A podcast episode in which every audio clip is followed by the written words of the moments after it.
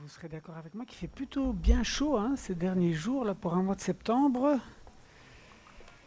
J'espère que ça ira poursuivre. Vous êtes bien accrochés pour cette euh, série que nous commençons. Hein, nous l'avons annoncé dimanche dernier. Alors une série en forme d'aventure parce que le thème de cette série basée sur l'épître Galate, voilà, euh, se saisir d'une liberté nouvelle. Et euh, le titre de cette première étude ce matin le danger des fake good news. Bon, désolé pour l'anglicisme, j'avais déjà abusé un petit peu la semaine dernière pour ceux qui étaient là. Rassurez-vous, je vais essayer de ralentir quand même un petit peu et on va continuer quand même à, valoriser notre, notre belle langue de Voltaire, qui, qui est quand même euh, euh, particulièrement belle.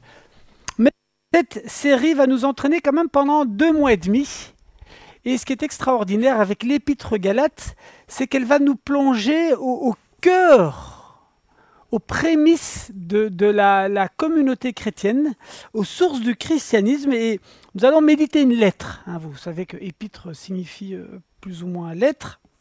Déjà, moi, ça, me surprend qu'au fond, ce qui nous est donné de méditer, nous les, chrétiens, c'est on dit la parole de Dieu, mais cette parole de Dieu est composée de différents types de documents, dont notamment des lettres. Donc, avec un, auteur qui s'adresse à des destinataires, et nous, on se retrouve là un petit peu au milieu, et on ne comprend pas toujours de, de, quoi il, en ressort, parce qu'on n'est pas dans le contexte. Et nous, on est là pour essayer de saisir ce qui se passe là, et vous allez voir, on va un petit peu être pris en étau ce matin. Euh, faudra euh, s'accrocher parce que Paul va vraiment nous révéler un, visage euh, que peut-être on connaît moins dans ses autres lettres. Et on va voir qu'il va euh, il va parler avec euh, son, cœur, avec ses tripes. Euh, parfois, il va un petit peu déraper, glisser sur les, les, pots de banane. Enfin bon, voilà, vous, vous verrez si c'est le cas. mais donc voilà, Paul, vous savez que c'est une figure marquante du début du christianisme. Il y a évidemment Jésus. Et, et puis il y a Paul. Il faut admettre que quand même, il y est pour beaucoup dans...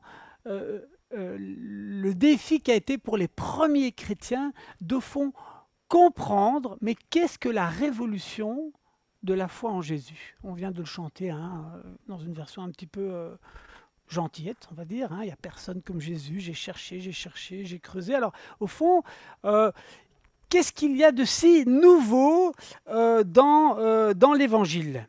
Et Paul va se faire le héros de cette bonne nouvelle qu'il va vouloir sortir, on va dire, de de, la communauté juive de laquelle cette bonne nouvelle est issue pour l'emmener voilà, à, toutes les nations, pour l'universaliser. Et on va voir que ça ne va pas se faire sans mal.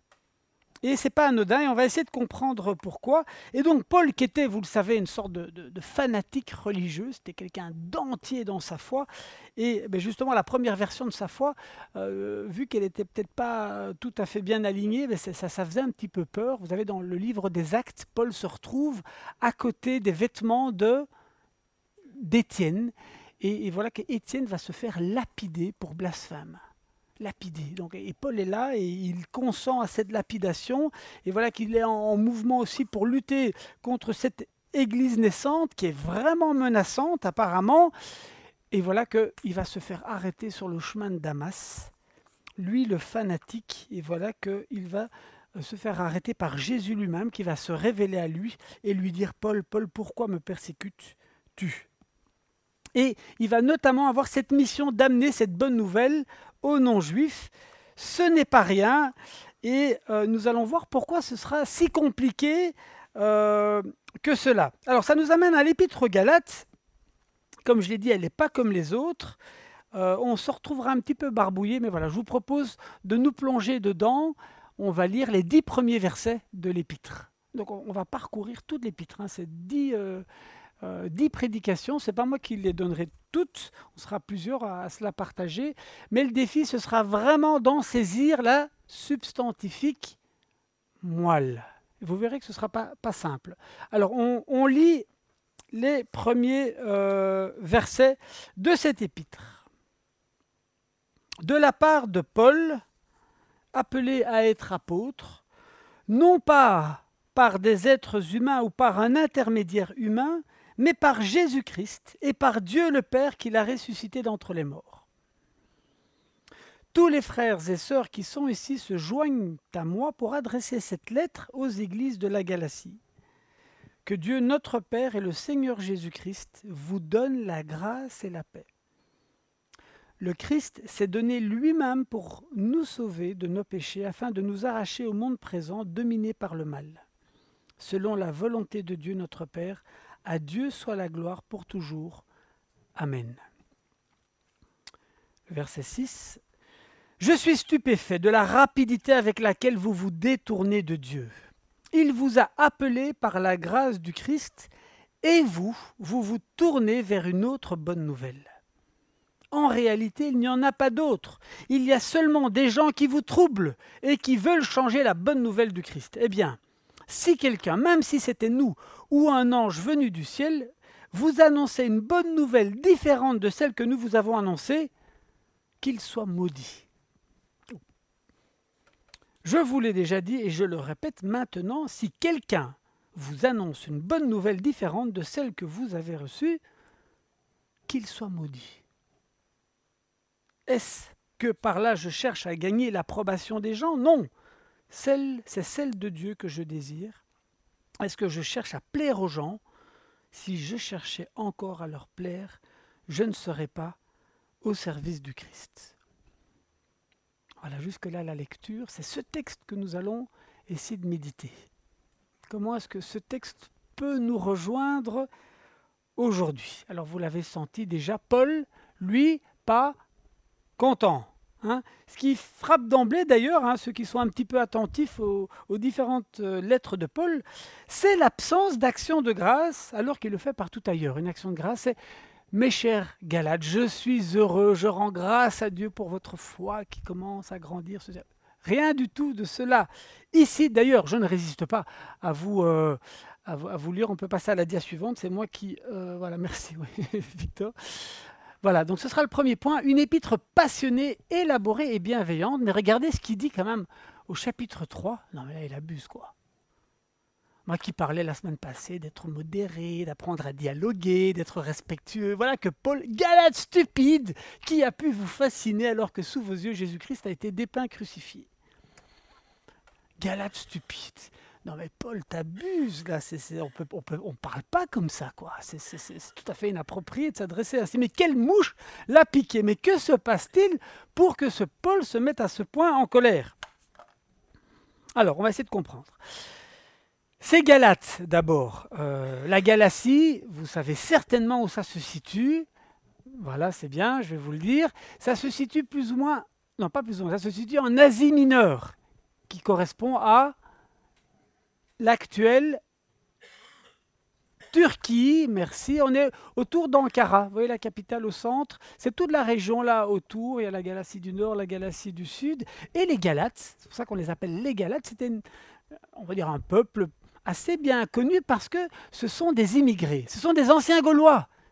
Ils venaient de chez nous et ils avaient émigré, alors deux, trois siècles plus tôt, dans cette région et ils avaient été hellénisés. Ils avaient gardé quand même une partie de leurs coutumes, notamment leurs coutumes religieuses, euh, le, culte de, la nature, notamment, c'est comme les Celtes. Vous voyez, voilà, bon, soit. Et, euh, et, ils avaient été hellénisés, comme on dirait aujourd'hui, ils ont été américanisés, ou euh, voilà, dès que, ou, quelle que soit la culture qui, pour finir, vous façonne.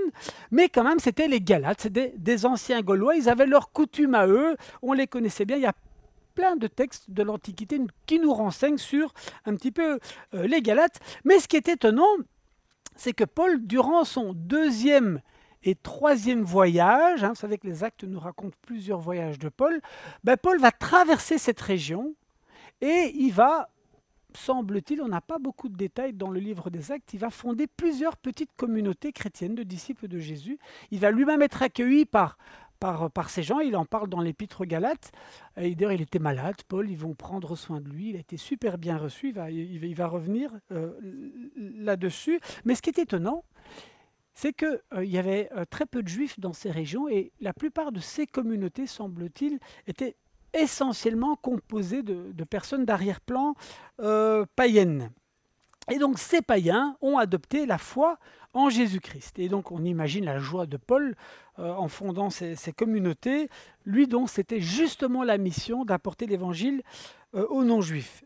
Et quelques années plus tard, on est là maintenant dans les années 50, hein, les deux troisièmes voyages de Paul, les années 40, du premier siècle hein, évidemment, euh, voilà que euh, dans les années 50, début des années 50, Paul va commencer à écrire ses, premières épîtres, ses premières lettres, notamment la première, on pense plus ou moins que c'est l'épître aux Thessaloniciens en l'an 51, puis un petit peu euh, après, deux ans, peut-être les deux épîtres, enfin en tout cas la première épître aux, Corinthiens, peut-être la, la, seconde également, et puis il y a celle aux Galates, autour des années plus ou moins 55. Bon, sur toutes ces questions, vous pouvez aller voir sur Wikipédia et tout ça. Wikipédia, pour finir, ils font quand même du bon boulot. Nous avons un représentant de Wikipédia, mais c'est vrai que parfois, ça, peut être intéressant d'aller voir qu'il y a quand même des discussions parfois autour de ces datations. Il y a des études qui montrent plus ceci, voilà. Bon, moi, il me semble qu'aujourd'hui, on penche plutôt pour dire que c'est autour des années 55 que Paul écrit l'Épître Galate, juste avant l'Épître aux Romains, quelques mois peut-être avant. Euh, euh, et, là, euh, Paul, euh, ben justement, il a entendu des choses à propos des Galates, cette communauté qui, a été fondée. Eh bien, il y a des gens qui sont passés après lui et qui sont venus, on dit des judaïsants, des personnes qui estimaient que Paul c'est bien, mais il va un petit peu trop loin, ce coco, quand même, il y a quand même des éléments de la foi juive qui doivent rester absolument euh, dans la, pratique pour que ces gens soient greffés, on va dire, à, l'histoire, on va dire, du peuple juif.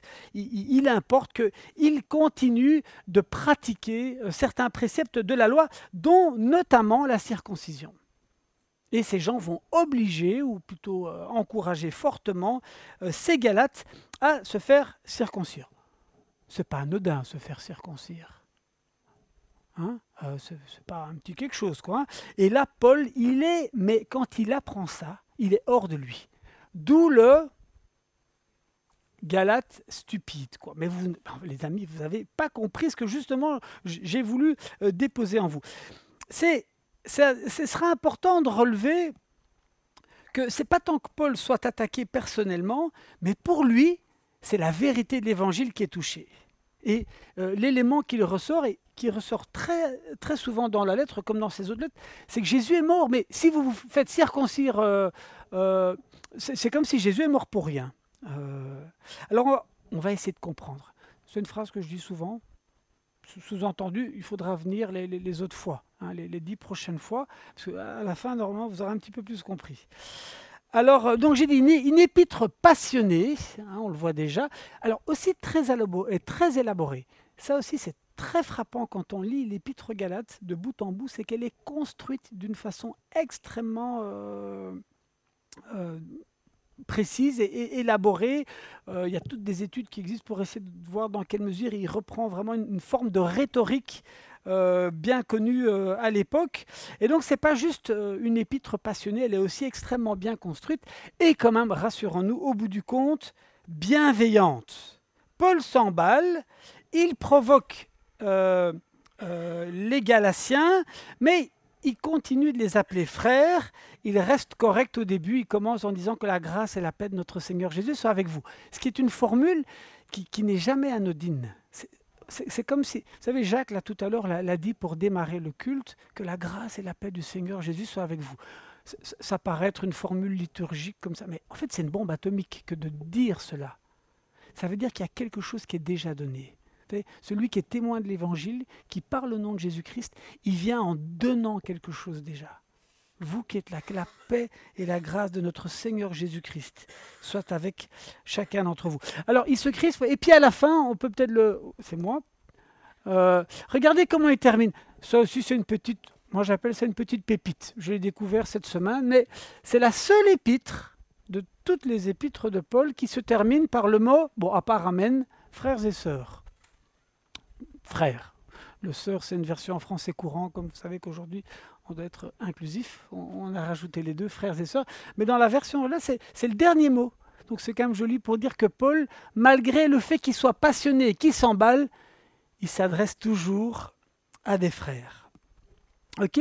Voilà, c'était la première partie de la, la prédication. On va essayer de s'arrêter sur trois questions maintenant, en plongeant dans le texte. Avec quelle autorité Paul parle-t-il? De quel évangile parle-t-il? Et pourquoi se crispe-t-il autant? Alors, avec quelle autorité parle-t-il? Alors, voyez comment il commence. Là, on plonge vraiment dans les mots du texte. De la part de Paul appelé à être apôtre, non de la part des humains, ni par l'humain, mais par Jésus-Christ et Dieu Père qui l'a relevé d'entre les morts. Paul parle de l'autorité qu'il reçoit directement de Dieu et de Jésus-Christ, son Fils. Il n'a pas peur, n'est-ce pas? Euh, Il n'est pas envoyé, il faut lire en filigrane, il n'est pas envoyé par les grandes colonnes euh, euh, de, Jérusalem, hein, Pierre, Jean ou, ou Jacques.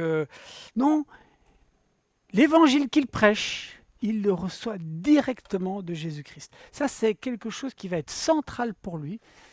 C'est que c'est pas tant que personne n'a rien à lui dire, c'est qu'il a reçu quelque chose qui est tellement profond, tellement fort, qu'il est capable de on va dire, défier qui que ce soit de remettre en question quelque chose de central dans ce qu'il a reçu.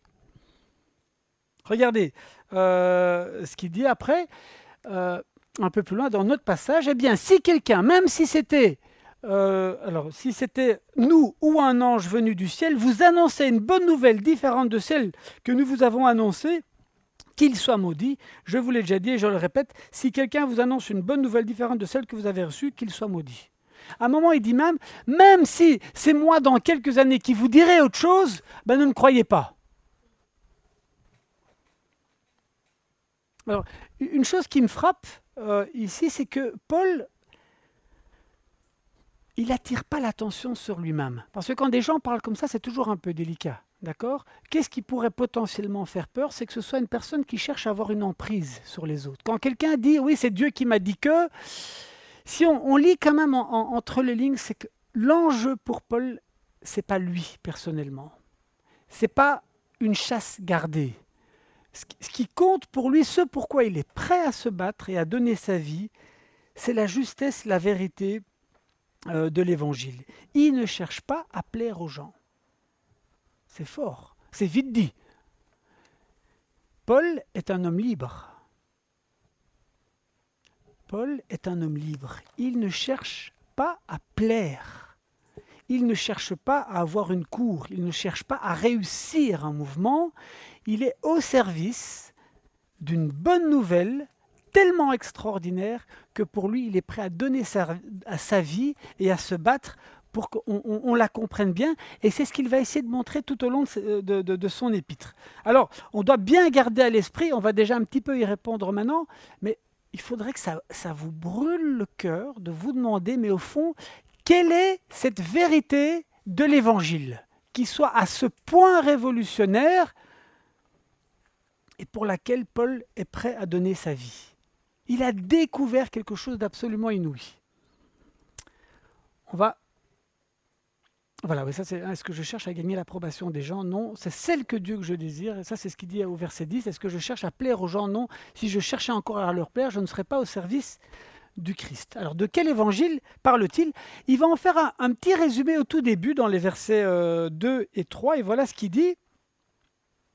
Grâce et paix à vous de la part de Dieu, notre Père et du Seigneur Jésus-Christ, qui s'est donné lui-même pour nos péchés afin de nous délivrer du monde présent, afin de nous délivrer du présent monde mauvais, selon la volonté de notre Dieu et Père.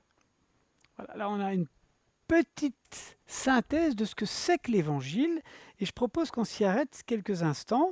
Plusieurs choses, il y a trois choses moi qui me frappent. La première, mais vous la connaissez cette formule, on l'a dit tous les dimanches, mais c'est le fait que Jésus est mort pour nos péchés. Jésus est mort pour nos péchés. Vous savez qu'en 1 Corinthiens 15, qui est une épître qui est écrite encore un petit peu avant, hein, autour de 52-53, Paul va dire, selon ce que vous connaissez, Christ est mort pour nos péchés selon les Écritures. Je relève ça parce que c'est la première formule, on va dire, de confession de foi des premiers chrétiens pour dire c'est le cœur de la foi chrétienne. Christ est mort pour nos péchés. Alors, ça peut sembler comme ça aussi facile pour nos oreilles, parce qu'on l'entend très souvent, mais ce n'est pas aussi euh, anodin que ça que de, le confesser. Et, Paul de dire, il s'est donné lui-même. Il s'est donné lui-même pour nos péchés.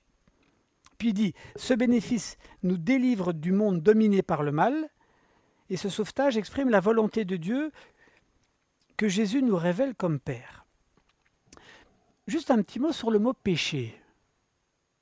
J'ai assisté à une euh, conférence il y a quelques mois à Louvain-la-Neuve, à la faculté de théologie, et c'était sur le thème du péché.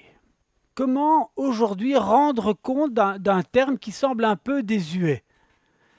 Alors, Et notamment quand on traduit. Euh, dans nos traductions, le mot péché ça sort un peu difficilement parfois, j'ai péché ou il a fait un péché, euh, ça c'est un péché. Bon.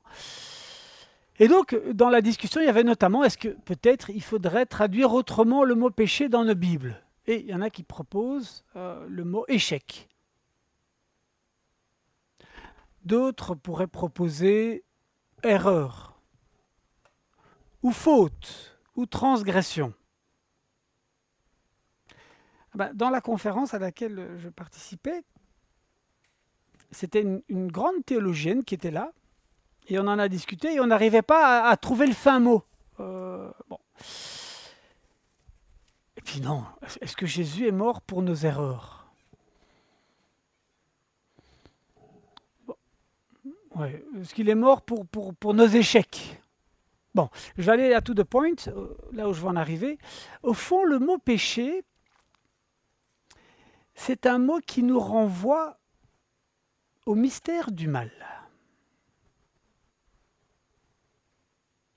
C'est un mot qu'on ne doit pas utiliser trop facilement, parce que c'est vrai que dans la Bible, dans l'Ancien Testament, il y a, d'autres mots. On parle de transgression, de faute, mais le mot péché, alors, étymologiquement en hébreu, vous l'avez peut-être déjà entendu, mais c'est manquer la cible. Mais je trouve que c'est intéressant cette euh, étymologie c'est qu'il y a quelque chose en nous, au sein de notre humanité, qui fait qu'in fine, on passe un petit peu à côté de ce pourquoi nous existons. Et, ce quelque chose, a à voir avec cette part du divin en nous, cette part du sacré, qui fait que quand on blesse quelqu'un, qu'on dit des mots par exemple, oh, pardon, ou je m'excuse, euh, en fait, il y a quelque chose qui est de l'ordre du mal, du mystère du mal qui, quand nous, nous y sommes complaisants ou quand nous y participons, en fait, nous commettons quelque chose d'extrêmement grave. D'extrêmement grave. Alors pour vivre au quotidien, on ne doit pas vivre dans ces profondeurs-là. Mais le mot péché, c'est là où je vais en arriver, ça a une dimension cultuelle. À qui d'autre pourrions-nous dire que nous avons péché si ce n'est à Dieu?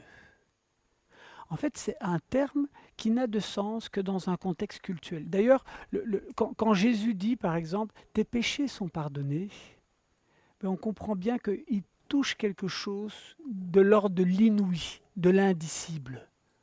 Le pardon des péchés, il n'y a que Dieu qui peut recréer quelque chose qui a été euh, abîmé euh, en nous. Donc je reviens quand on dit que le Seigneur Jésus est mort pour nos péchés, c'est comme si tout d'un coup dans nos oreilles, il y a une lumière qui surgit au milieu d'une obscurité totale. Une lumière au milieu de nos ténèbres les plus profondes. C'est une délivrance absolue. C'est important pour pas être dans cette légèreté. Et c'est pour ça que le mot péché, bien souvent, il est préférable de le réserver que dans sa relation à Dieu. D'ailleurs, euh, David va dire à un moment dans le psaume 51, à propos de sa faute à l'égard de Uri et Bathsheba, vous connaissez l'épisode, hein et David va dire, j'ai péché Seigneur contre toi et contre toi seul. C'est comme s'il mesure qu'in fine, par sa faute gravissime, c'est Dieu qui l'a blessé au plus profond. On garde ça à l'esprit? C'est-à-dire, ça c'est notre défi, nous les chrétiens qui nous rassemblons le dimanche, c'est que on cherche à aller dans les profondeurs de ce qui se passe dans nos vies. D'accord? Et que, voilà, quand on parle d'un Dieu qui vient en Jésus-Christ pour nous libérer du péché, on mesure qu'on touche quelque chose d'extrêmement profond. D'extrêmement profond. La deuxième chose qui transparaît dans ce passage, c'est que Jésus-Christ est venu nous délivrer. Libérer, délivrer, Hein et donc, c'est le thème de la liberté. Quand même, je. Euh, ah oui, non, ça, c'était pas. Oups. Ah mince, tu peux me. Merci Victor, ouais, heureusement qu'il est là. Ça, ça part tout de suite. Euh, c'est le thème de la liberté, qui va être un des thèmes extrêmement central euh, dans, dans, dans, notre passage on comprend bien cette phrase, hein, afin de nous délivrer du monde présent, du monde, non pas, je recommence, afin de nous délivrer du présent monde mauvais. Alors je me suis arrêté cette semaine là-dessus. Au fond, c'est vrai, la possibilité d'être libéré de ce monde mauvais. Quand on y réfléchit, on n'est pas les seuls sur le terrain du marché de la libération. N'est-ce pas? Euh, C'est toujours une quête, la liberté, de tout temps. Hein, et d'ailleurs, on pourrait résumer tous ceux qui prétendent vous libérer de quelque chose, de ce présent siècle ou de ce monde mauvais. Hein. Je vais en citer quelques-uns. En fait c'est tous les tous les ismes. Hein.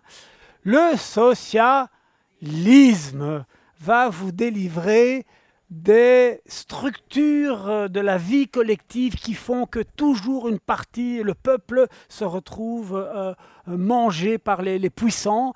Et donc le socialisme prétend libérer euh, les peuples euh, de la servitude capitaliste. Amen le socialisme. Alors, le capitalisme, c'est un autre système qui prétend libérer quoi? La créativité, justement, notre potentiel, la possibilité d'accomplir tous ses rêves. Mais oui, le capitalisme est la réponse qui nous délivrera du monde présent alors ça c'est moins drôle, mais quand même je le dis, le nazisme pourrait nous libérer peut-être d'une catégorie de la population qui nous empêche justement enfin, certaines races d'être au-dessus des autres. Bon voilà, ça c'est très très très... Euh, ah, ah, ah. bon, on a parlé du socialisme, il y a la version plus euh, rigoriste avec le, communisme. Alors bon, là, il y a des systèmes politiques, mais après, on peut parler de l'existentialisme, un système philosophique aussi qui prétend euh, ouvrir un chemin de libération humaine en, étant acteur tout au long de sa vie de ses propres choix. Hein, n'est-ce pas? Bon, On pourrait citer plein de courants en philosophie, mais aussi religieux, islamisme un ordre nouveau si les règles sont bien claires de ce que Dieu attend de nous, ou le bouddhisme est aussi un grand système de libération de la souffrance, parce que la cause de notre souffrance, vous savez ce que c'est? C'est le désir, le désir qui nous fait tant souffrir, parce qu'in fine, nos désirs seront toujours contrariés. Et donc, le bouddhisme est une voie de libération qui nous permet de nous défaire de notre ego qui est chargé de désirs. Mais aussi, le christianisme et le catholicisme aussi, c'est prétend un système de libération. Euh, m'a toujours frappé. Vous avez déjà été visiter Rome, le Vatican? Bon, c'est magnifique hein, quand même. Surtout les vues du ciel. Bon, je suis pas passé en hélicoptère au-dessus, mais quand on voit des photos, vous voyez la forme en fait de la cathédrale Saint-Pierre. Qu'est-ce qu'on voit comme euh, forme? Venez, venez, on va prendre soin de vous. Venez à l'intérieur. Hein et euh, voilà. En fait, l'idée, c'est quoi? C'est ce qui prétend te libérer, finit toujours à la fin par t'en faire. Mais c'est ça le problème des ismes. Ce qui prétend te libérer à la fin finit toujours par t'enfermer. Méfiez-vous des ismes. Alors j'ai dit catholicisme, mais je vais dire aussi protestantisme. C'est cette image qu'il y a au Vatican. Ben, on, la vit, nous, dans nos petites églises aussi. Venez, venez, venez. Et puis pour finir, l'étau finit par se refermer. Tout le monde est, est, menacé de ces prisons potentielles où on pense qu'on va vivre la libération, puis qu'à la fin, ça se termine mal, ou ça se termine plutôt de façon mitigée. Et à la fin, des gens qui se disent, je me suis fait avoir Bon, je dis tout ça. Alors j'aurais pu dire protestantisme, j'aurais pu dire baptisme, adventisme. Alors les ismes, on les met à la poubelle. Le isme, ça ne veut pas dire que dans le social, les réflexions euh, des socialistes, on va dire, il n'y a pas des choses intéressantes, ni dans le capital, chez les capitalistes, voilà, pour éviter le isme, ni, chez les bouddhistes. Ça ne veut pas dire que tout doit nécessairement être mis euh, de côté, mais quand même, euh, on ne se laisse pas enfermer. Voilà. Et Paul, voilà, je reviens à lui, il dit qu'il y a quelque chose en Jésus-Christ qui peut réellement nous libérer de quoi? De ce présent monde mauvais. C'est ça qui va être nécessaire de découvrir, cette quête de liberté. Ça, ça doit nous brûler de l'intérieur, parce que au fond, c'est ce qu'on désire. Comment être libre? Qu'est-ce que la liberté? Euh, Voilà. En tout cas, Paul se crispe. Voilà, euh, ça c'est sûr. Et euh, on va voir qu'il se met vraiment euh, en colère avec le point suivant. J'admire avec quelle rapidité vous vous détournez de celui qui vous a appelé par la grâce du Christ pour passer à un autre évangile. Mais même, dit-il, si un ange du ciel vous annonçait un évangile différent de celui que nous vous avons annoncé, qu'il soit maudit ou qu'il soit anathème. Le, littéralement, c'est anathème ou maudit. Alors, quand même, Paul, il va loin Gardez ça à l'esprit. Si vous vous loupez sur un aspect, vous pouvez vous retrouver enfermé. Voilà pourquoi Paul se crispe.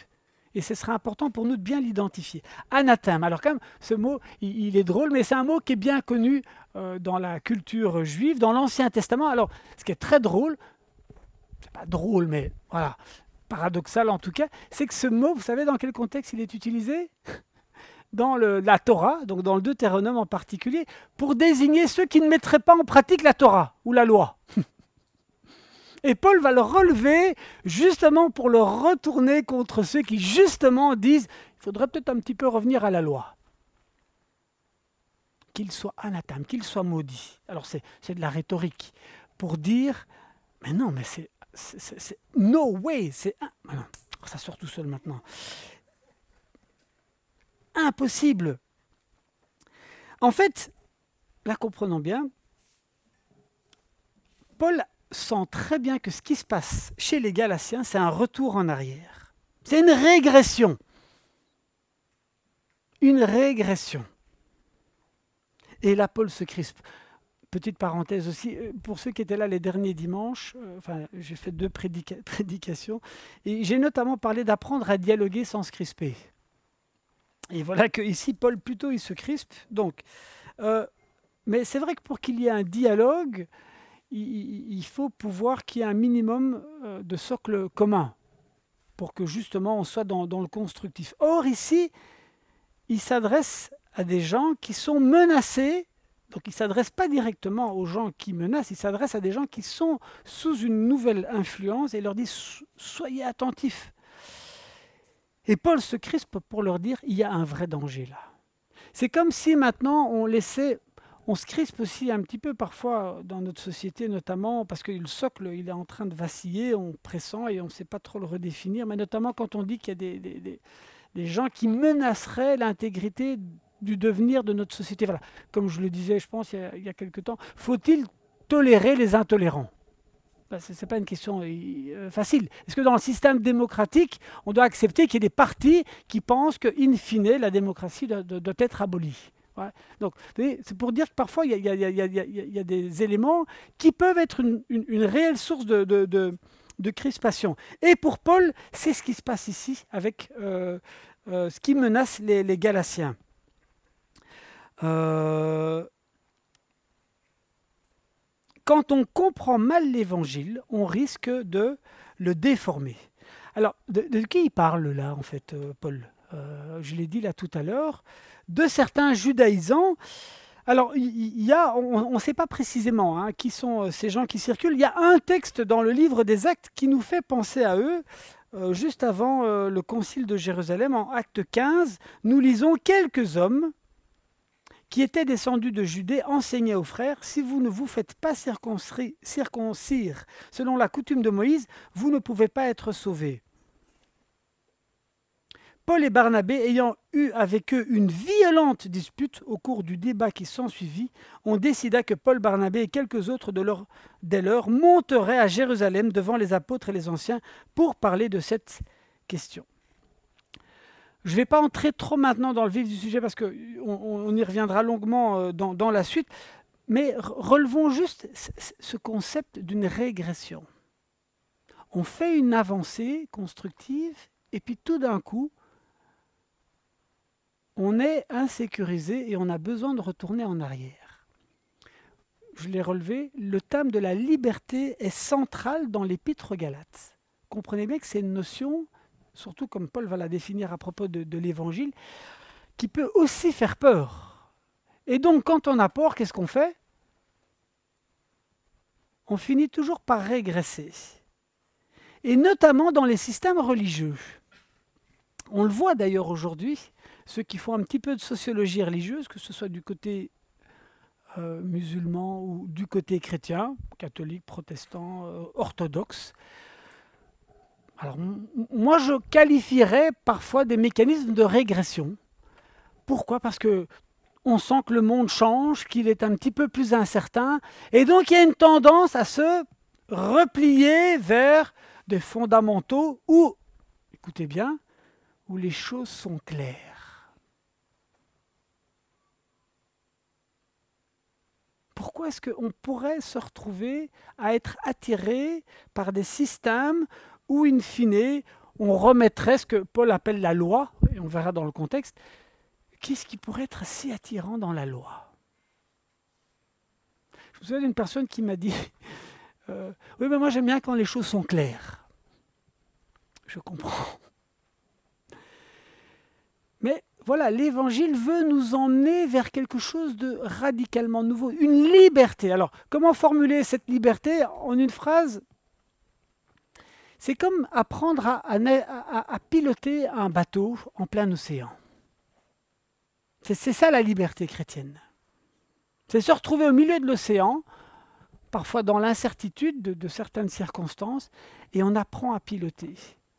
On apprend à naviguer. C'est important qu'on saisisse que pour vivre pleinement l'évangile, et, c'est un chemin, on est bien d'accord, mais il peut y avoir des tentations sur le chemin qui nous fassent régresser. On, le voit dans toutes les épîtres de Paul, hein, où il est menacé. Voilà comment Paul parle de, la loi et de cette possibilité de retourner à la loi. J'arrive au bout. Hein. Euh, en, Philippiens, il va dire, moi je considère la loi et toutes ces pratiques comme du passé, et il dit, je considère tout cela comme des déchets. Ah, il est dur, comme de l'ordure, littéralement. À propos de, ces pratiques anciennes de la loi, la loi de, Moïse, afin de gagner le Christ et d'être parfaitement unis à lui. Et quelque part, Paul est bien placé pour en parler. Il, a vu, il a vu, il a vécu ce que peuvent être les dégâts de faux radicalisme. Et en Colossiens, on lit aussi un peu la même idée. Si vous êtes mort avec le Christ, de nouveau cette idée que Jésus est mort sur une croix, pourquoi, comme si vous viviez dans le monde, vous replacez-vous sous des prescriptions légales? Ne prends pas, ne goûte pas, ne touche pas. Alors, on arrive à la conclusion. Voilà, les fake good news, hein, donc les fausses bonnes nouvelles, restons vigilants. On va parcourir tout un temps dans l'épître Galate. Est-ce que c'est ici à l'église à Bierge qu'on va vous dire précisément ce que c'est que l'évangile? Non. On va se mettre en route vers ce texte et on va essayer ensemble avec les personnes qui parlent, mais on peut aussi dialoguer, vous pouvez aussi venir me trouver après. Ce que je veux relever, c'est qu'il y a quelque chose de cette liberté en Jésus-Christ qui est toujours insaisissable. Ce n'est pas une frontière qui se dessine entre les, les catholiques et les protestants. Les protestants ont bien compris et les catholiques se sont trompés. Bon, oui, si c'était comme ça, ce serait un petit peu trop, trop facile pour ceux qui, parlent, hein, de dire, bah ouais, nous on a mieux compris. Non, on se place devant le texte, on est en 2023, il y a 20 siècles d'histoire du christianisme, de débats de toutes sortes pour essayer de saisir quelle est cette, cette révolution de l'évangile. Et, comme je dis, on peut dialoguer, mais on va surtout essayer d'avancer dans cette exploration de ce qu'est cette liberté et de ce que sont ces régressions éventuelles. Avec ces deux questions, qu'est-ce que ce passage de la loi à la foi? Ça, c'est un binôme qui va revenir. Je redis, qu'est-ce que ce passage de la loi à la foi? C'est deux régimes religieux pour lui tout à fait différents. Et l'autre, quel est ce régime qu'il qualifie de la chair? Et qu'après il va plutôt dire nous sommes invités à marcher selon l'Esprit, selon l'Esprit Saint. On ne le répétera jamais assez, l'Évangile, c'est une révolution. Et nous sommes invités tous à devenir des adultes, à chercher à comprendre quelle est cette liberté à laquelle Christ euh, euh, nous invite. Et ce n'est pas un système de pensée qui va vous dire maintenant ce que vous devez croire ou comment vous devez penser. On peut face au texte, méditer, travailler, creuser, être attentif. J'ai parlé de régression, ça ne veut pas dire qu'il faut juger les gens qui régresseraient, parce que parfois on a besoin d'être rassuré, c'est compréhensible, surtout quand on manque de repères. Voilà. Mais il faut pouvoir nommer les choses et être attentif au fait que, ben tiens, le cœur de l'Évangile nous invite toujours à dépasser toutes les règles et de vivre quelque chose de tout à fait nouveau. Je termine avec les deux versets qui suivent, donc je vais manger l'espace du prédicateur de la semaine prochaine, mais regardez ce que Paul dit, frères et sœurs, je vous le déclare, la bonne nouvelle que j'annonce n'est pas d'ordre humain. C'est fort, quoi. C'est une façon de dire, c'est pas les catholiques ou les, ou les baptistes ou, euh, ou les orthodoxes, non. On est dans quelque chose qui, vient du ciel et qui se manifeste en Jésus-Christ et qui est toujours à redécouvrir, à réapprofondir. Ce n'est pas par un être humain qui, ce n'est pas un être humain qui me l'a transmise ou enseigné, mais je l'ai reçu par une révélation de Jésus-Christ. Voilà, que, que, le Seigneur nous conduise dans, cette méditation. Et euh, voilà, on va prendre quelques instants euh, de, calme. On va. Euh, c'est moi qui, qui va clôturer le culte avec vous. Donc on va se retrouver ensemble autour de, la table et on va euh, prendre quelques secondes et puis on va chanter le chant en, en Jésus, en Jésus seul.